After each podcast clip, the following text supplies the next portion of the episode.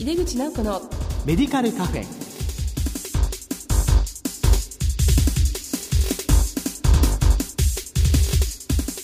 こんばんは。帝京平成大学薬学部の井出口直子です。いい季節になりましたよね。こう緑豊かでこれから本当にこう暖かくなると心がウキウキしますね。さて井出口直子のメディカルカフェ。この番組は医療を取り巻く人々が集い語らい情報発信する場です。今日は薬のリスクマネジメント特集の1回目です。副作用マネジメントと題してどんぐり工房代表の菅野勉さんをゲストにお招きしてお送りします。お楽しみに。井出口直子のメディカルカフェ。この番組は手羽製薬の提供でお送りします。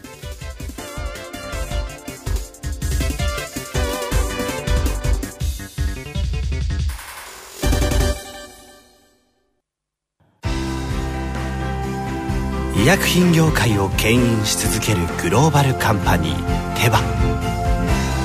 新薬ジェネリックを開発製造するハイブリッド企業です。患者さんの笑顔を大切にする薬剤師の皆さんと。これまでもこれからも手羽製薬。井出口直子のメディカルカフェ帝京平成大学薬学部の井出口直子です薬のリスクマネジメント特集の1回目は副作用マネジメントと題してお送りしますゲストはどんぐり工房代表の菅野勉さんです。菅野さんどうぞよろしくお願いいたします。はい、よろしくお願いいたします。はい、えー、早速なんですけれども、菅野先生のこれまでのキャリアとご専門など教えていただけますか？大学を出たのは、そうですね、昭和42 2年の3月でしたけど、それから、うちが薬局だったもんで、薬局を5年間くらいやりました。それから病院で10年、あの、いろんな仕事をしてですね、それから卸に15年ですかね、そこで独立して、合資会社どんぐり工房を作ったという経過で、今に至っております。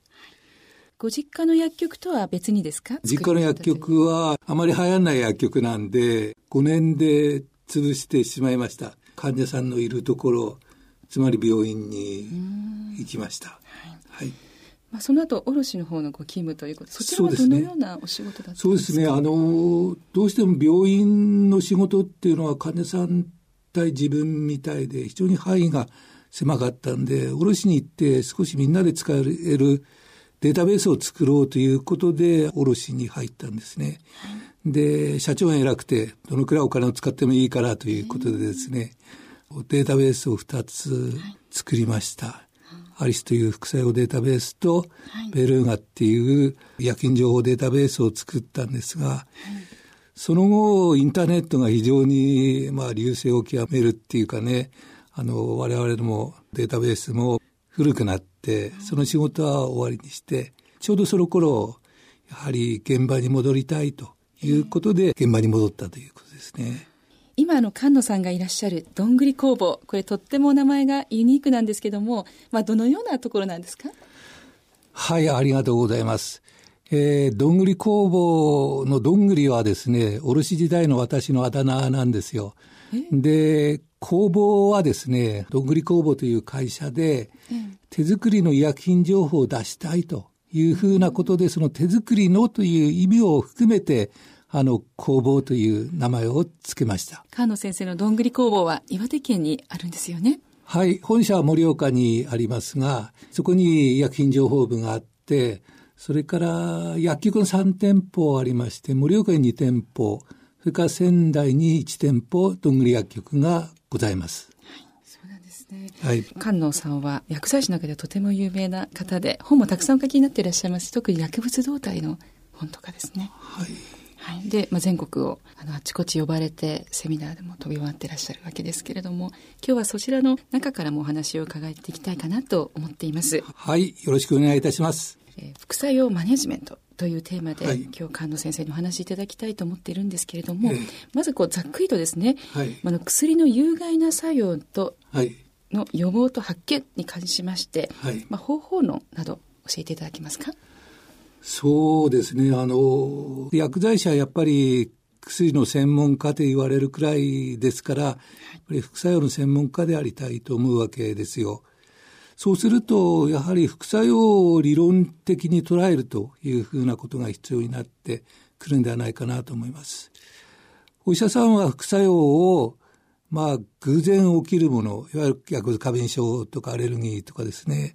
それから理由があって起きるもの、まあ、二つに分けると思うんですが、その理由を、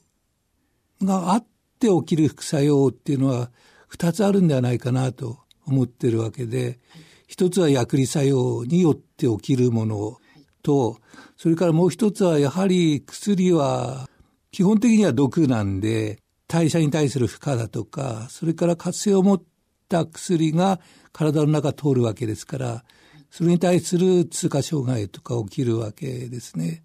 ですから、そういうふうな毒性の部分と薬理作用の部分を分けて考えると、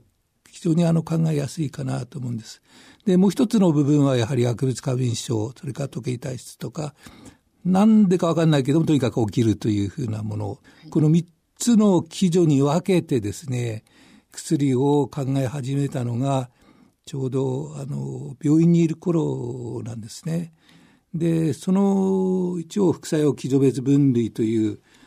まあ命名をしましてその理論をずっと確かめてきてということであのいろんな発見があったと思うんですね。ですから、それをぜひ、まあ、薬剤師全体のもの、あるいはお医者さんも含めてですね、医療に携わるものが、理論として、常識としてですね、受け入れていただければかなり違ってくるんではないかなというふうに考えております。はい。あの副作用を3つに分類して、まあ、過敏症、はい、体質によるものそれから薬理作用によるもの、はい、もう一つは薬の持つ毒性ですね、ね、代謝に影響を及ぼすもの、はい、この3つに分けてまあ、処方について考えていかなきゃいけないということなんですけど、もう少しこう細かくですね、まあ、一つ一つ、はい、例えばどんな形でじゃあその予防について考えていったらよろしいんでしょうか？そうですね。やはり薬を理解するってのはやっぱり薬理作用をきちっと理解するということだと思うんですよ。で、薬理作用っていうのは一つばっかりじゃなくて、まあ、主作用と副次的な薬理作用もありますよね。その作用をきちっと薬剤師であれば、あの、抑えておくということだと思うんですね。例えば、鞘剤道であれば、血圧下げるけれども、カリウムを下げるよ、尿酸値も上げるよ、あるいは糖も出るよというふうな感じで、そういう薬理作用を持っているというふうにきっちり抑えてですね、考えていくというか、そういうことがまず必要なんではないかなというふうに考えております。で、まあ、薬理作用の過剰発現っていうのは、あの、非常に副作用で一番多いっていうか、頻度が多いのは、どうしても薬理作用の過剰発現なんですね。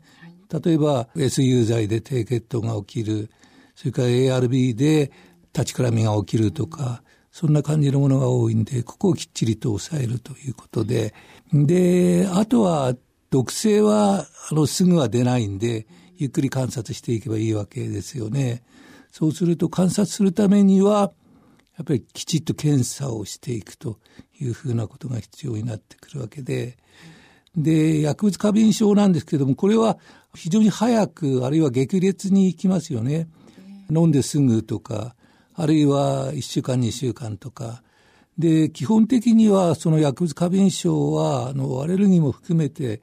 6ヶ月薬を服用できていれば、もう起きないというふうに考えていいと思うんですね。そうすると、薬を飲み始めて6ヶ月間は、その薬物過敏症、薬物アレルギーというふうなものに、あの、緊張をする。それで6ヶ月過ぎたらチェックフリーでいい。そこで仕事がものすごい減ってきます。と、次はもう毒性ですから、まあ、肝毒性、腎毒性、それをまず注意すればいいんで、見てて、症状が出た時は遅いんで、どのように適切に検査をしてもらうかということになりますね。で、あとは薬理作用は日常的に見てるわけなんで、聞いてるかどうかは必ず見てるわけですよね。ですから、聞きすぎっていうのは当然、あの、見えてくると思うんですね。そんな感じで、あの、きっちりと分けて、あの、患者さんを見ていくというか、そういうことが必要になってくるんだろうな、というふうに思ってますし、大体皆さんそういうふうに見てると思うんですね、経験的に。だから、その経験してきたものを一つの体系としてまとめてみると、副作用基準別分類になるということで、別に目新しいことでも何でもなくて、あの、自然現象を体系化したっていうか、そんな程度の理論家なんですね。ですから、科学者の役割っていうのはやっぱり自然現象、社会現象も含めて言えば、それの法則性を見つけるというところにあると思うんですね。ですからその法則性をまとめたのが基準別分類だという理解をしていただければ、自然に頭に入るし、自然にあの使えるようになるんではないかなというふうに思っております。はい、ありがとうございます。はい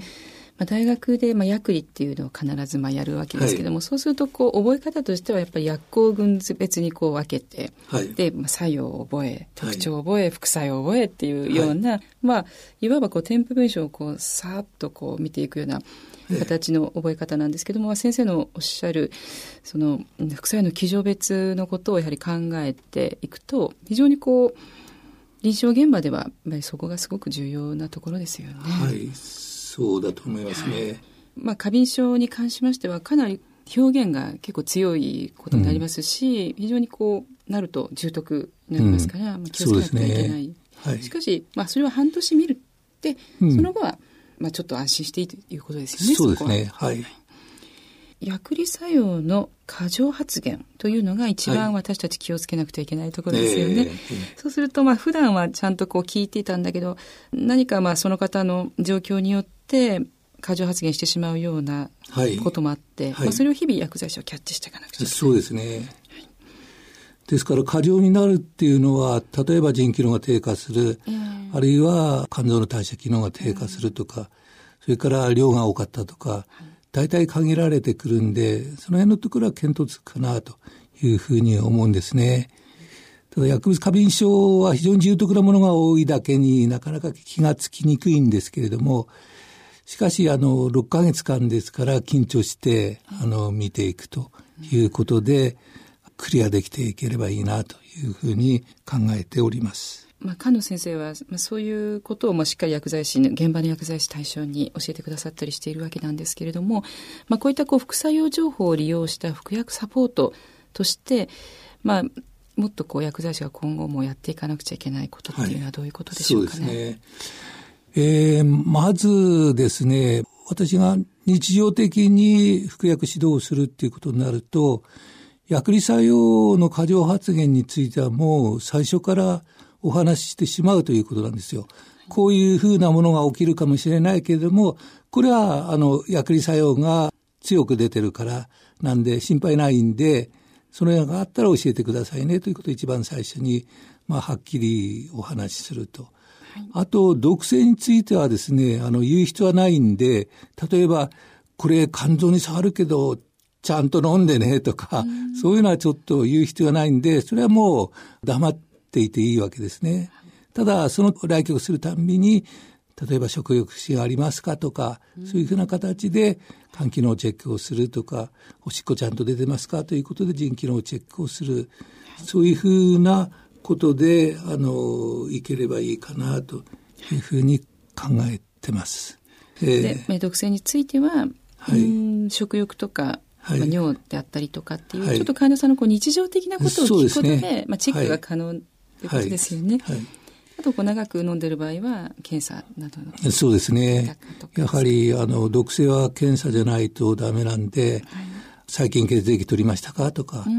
いや、血液検査しばらくやってないな、そういえば、ということになると、そこでやっと、ちょっとこの薬、肝臓に触るんで、先生に頼んで検査してもらいましょうね、とか、あるいは先生に検査してもらってくださいって、私の方から言っていいですかとか、えー、患者さんなかなか言いにくいんですよね、先生には、ね、先生が出した薬でちょっと肝臓悪くしてるかもしれないとは言えないんで、えーこちらから聞いていいですかということで、あの、チェックしていくということですね。あと、アレルギーは重篤なものが多いんで、もう、これは全然喋る必要がないんで、やはり発熱発疹創用感ですか？があったら教えてくださいで、そんな感じで、あとは6ヶ月間過ぎるのをじっと待つというふうな方法を取りますね。この薬は肝機能障害がなんて言うともう患者さん飲みたくなくなりますので、ね、そうですよね。怖くなりますね。そうですね。茶番になってしまいますね。うん、はい、患者さんがどう捉えるかを考えてコミュニケーションを取らなきゃいけないということですよね。はい、はい、えっ、ー、と、このあの番組は一般の方も、あるいはその薬剤師以外の医療従事者の方も聞いてくださってるんですけども、はいえー、今の話のちょっと続きのような形で、こう一般の方がやはりお薬飲みたくないって思うナンバーワンの理由っていうのは副作用が嫌だ、はい、怖いということなんですけれども、えー、何かこうアドバイスありますでしょうかね？基本的には薬は副作用があって当たり前だというものを常識にしてしまうということだと思うんですね。まあだんだん進んできてるんではないですか。例えば昔だと薬はありがたいもの、それから副作用は起きない、そんな感じでお話しするんですけども、そうではなくて、副作用は起きて当たり前なんだからということを常識にしてしまって、チェックを入れていくというふうな方向がいいかなと思うんですけどもね。そうするとやはりそこをきちっとチェックしてくれるような薬剤師そうですね。まあ、出会うことがまた結構大事かなと思うんですけれども。はい、えーはい、やはりお医者さんの見方だと、やっぱ薬物過敏症かそうじゃないか、それでもちろん十分だと思いますので、そういうふうな見方の中で薬物過敏症に対しては、その緊張するっていうんですか、そんな感じでいければいいかなというふうに思います。はい、ありがとうございます。菅野先生は今結構全国ね、本当にもう引く手まで引っ張りだこで、えー、セミナーをされたりして、たくさんの今薬剤師の方がと出会う機会があると思うんですけれども、まあ、ちょっと副作用の話に限らずですね、ラジオを聞いている薬剤師の方へのエールを送っていただきたいんですけど。エールですか？ええー、はい。薬剤師って、やっぱり医療人だと思うんで、まあ一番最初に患者さんのことを考えると思うんですよね。はい、とにかく患者さんのことを思ってどうしていくのかというふうなことを基本にすると、例えばお医者さんと意見が違っても、先生これはということでですね、意見をきちっと言えるというふうになると思うんですね。ですから、患者さん中心ということをですね、きっちりと自分の肝に銘じてっていうか、はい、そこで自分としての主張をしっかりしていければいいかなと思います。そのための理論っていうのがいろいろあると思うんですが、草用基別分類がそうであるし、また薬物動態的な理論もそうですし、あとは添付文書をどう読むかという問題もありますので、そういうものを理論的なものとしてですね、ぜひ自分のものにして、そしてやっていきたいというふうなことなんですけども、その理論をできれば、例えばグループがあるわけですよね。著在薬局のグループとか、そういう時に、それもなるべく全体でその理論を普遍化してしまうというか、そういうことが必要だと思うんですね。ですから、あの、もしオーダーがあればっていうか、来てくださいって言われれば、私は今まで一回も断ったことはないんですけれども、そういうふうにして普遍的な方法論を提案していきたい。で、皆さんも普遍的な方法論を自分一人ではなくて、薬局全体として、あるいはグループ全体として手に入れれば、全然対応が違ってくるんではないかなと思います。ですから、患者さんのために方法論を手に入れようっていうことかな、やるとすれば。はい。ありがとうございます。はいというわけで、薬のリスクマネジメント特集の1回目は、副作用マネジメントと題してお送りしました。ゲストは、どんぐり工房代表の菅野努さんでした。菅野さん、お忙しいところ本当にありがとうございました。いえ、ありがとうございます。医薬品業界を牽引し続けるグローバルカンパニー、テバ。新薬、ジェネリックを開発製造するハイブリッド企業です患者さんの笑顔を大切にする薬剤師の皆さんとこれまでも。これからも。手羽製薬。入口直子のメディカルカフェいかがでしたでしょうか？え菅野勉さんどんぐり工房は情報発信の場だったんですね。お薬を飲むことに関してやはり副作用っていうのが一番気になるところですからそこをきちっと理論的に考えアドバイスしていくことってとっても大事ですよね。さてここで宣伝があります。5月25日の日曜日私が大会長を務めます日本ファーマシューティカルコミュニケーション学会大会が私のおります帝京平成大学中野キャンパスで開催されます。まだ間に合いますのでご関心がある方はぜひ日本ファーマシューティカルコミュニケーション学会のサイトからお申し込みをお願いします。とっても豪華なゲストの方いっぱい来てくださいますしそして懇親会は楽しみとしてフラメンコなどもあります。ぜひぜひお越しください。さてこの番組は放送後にオンデマンドとポッドキャストで配信しています。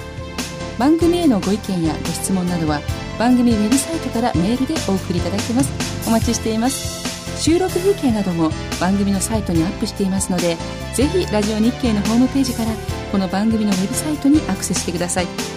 井出口直子のメディカルカフェは毎月第2第4水曜日夜8時40分から放送しています。次回は5月28日の放送です。それではまた帝京平成大学の井出口直子でした。井出口直子のメディカルカフェ。この番組は手羽製薬の提供でお送りしました。